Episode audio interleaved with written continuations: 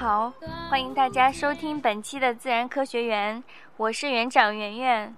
首先要为大家送上端午节的祝福，祝大家节日愉快。嗯，虽然大家收听这期节目的时候，可能端午节已经过去了，但是我是在端午节当天录制的这期节目，送上的是最及时的祝福，是吧？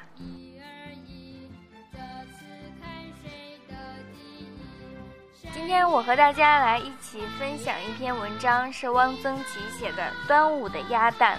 在这个端午节里，大家有没有吃到一些好吃的东西呢？欢迎用照片、文字的形式发给我，让我们大家也一起来分享一下，饱一下眼福。汪曾祺是我国现当代作家。散文家、戏剧家是京派作家的代表人物，他是江苏高邮人。汪曾祺的小说充溢着中国味儿。他说：“我是一个中国人，中国人必然会接受中国的传统思想和文化影响。儒、道、佛三家比较起来，我还是接受儒家的思想多一些。不过，我不是从道理上，而是从感情上接受儒家思想的。”正因为他对传统文化的挚爱，所以在创作上，他追求回到现实主义，回到民族传统当中去。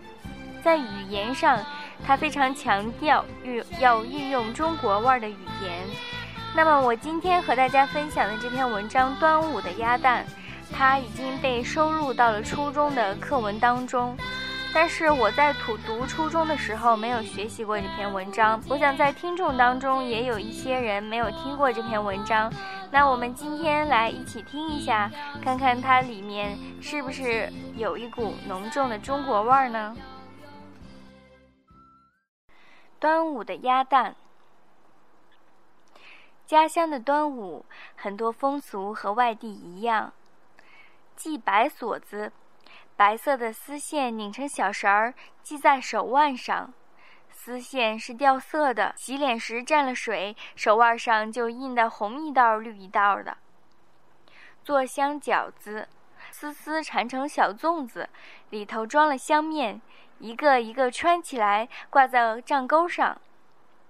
贴五毒，红纸剪成五毒，贴在门槛上。贴符。这幅是城隍庙送来的，城隍庙的老道士还是我的记名干爹。他每年端午节前就派小道士送符来，还有两把小纸扇。符送来了，就贴在堂屋的门楣上，一尺来长的黄色、蓝色的纸条，上面用朱笔画些莫名其妙的道道。这就能辟邪吗？喝雄黄酒。用酒活的雄黄，在孩子的额头上写一个“王”字，这是很多地方都有的。有一个风俗，不知别处有不？放黄烟子。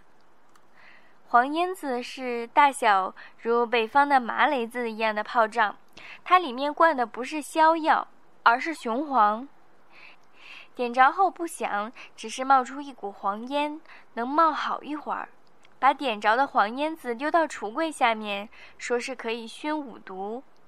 小孩子点了黄烟子，常把他的一头抵在板壁上写虎字。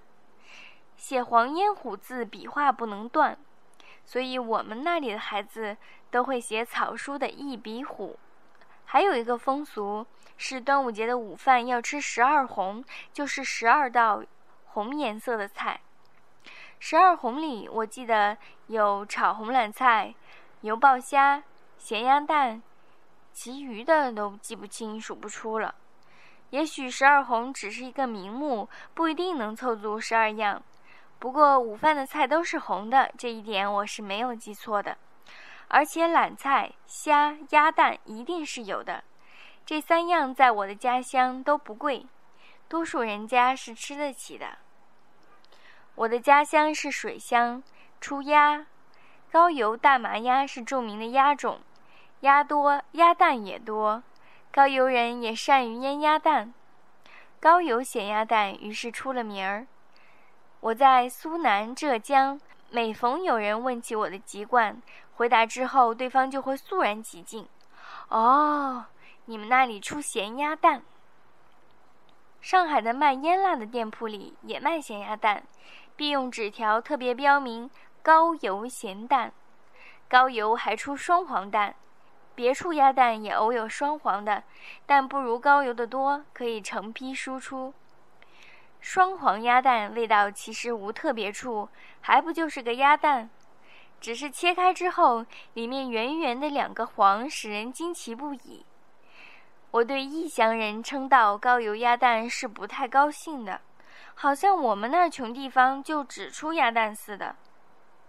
不过高邮的咸鸭蛋确实是好，我走的地方不少，所食鸭蛋多矣，但和我家乡的完全不能比。曾经沧海难为水，他乡咸鸭蛋我我实在瞧不上。袁枚的随园食单小菜单有腌蛋一条。袁才子这个人我不喜欢，他的食单好些菜的做法是听来的，他自己并不会做菜。但是腌蛋这一条，我看后却觉得很亲切，而且与有容焉。文不成，录如下：腌蛋以高油为佳，颜色细。而油多，高文端公最喜食之。席间先夹取以尽客，放盘中。总宜切开带壳，黄白兼用，不可存黄去白，使味不全，油易走散。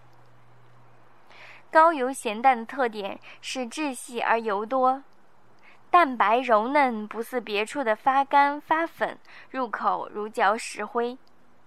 油多，尤为别处所不及。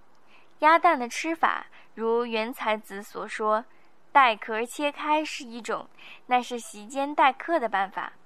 平常食用，一般都是敲破空头，用筷子挖着吃。筷子头一扎下去，吱，红油就冒出来了。高油咸蛋的黄是通红的。苏北有一道名菜叫朱砂豆腐。就是用高油鸭蛋黄炒的豆腐。我在北京吃的咸鸭蛋，蛋黄是浅色的，这叫什么咸鸭蛋呢？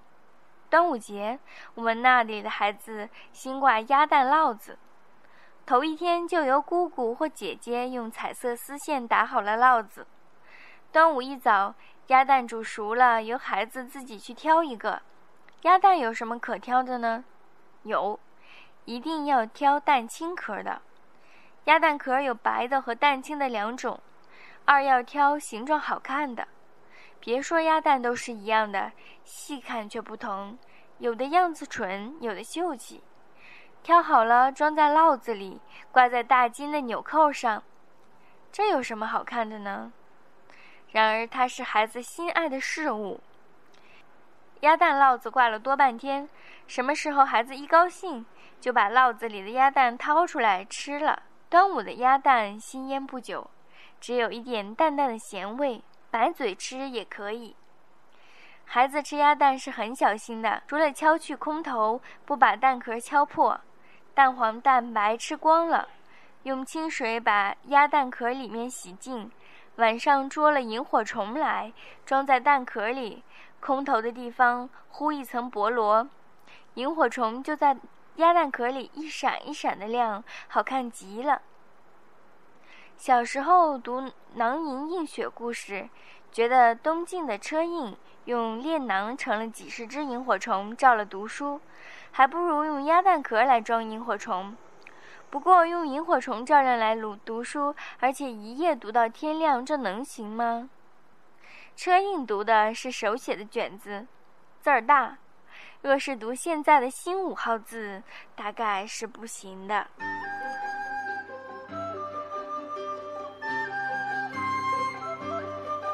这节提到了鸭蛋，我们不得不提一下鸭子。在北京呢，最广为人知的美食，就当北京烤鸭莫属了。北京烤鸭选用的一般是北京鸭。北京鸭的性情非常温驯，它胆小怕惊，非常合群。从明清开始，北京烤鸭已经有几百年的历史了。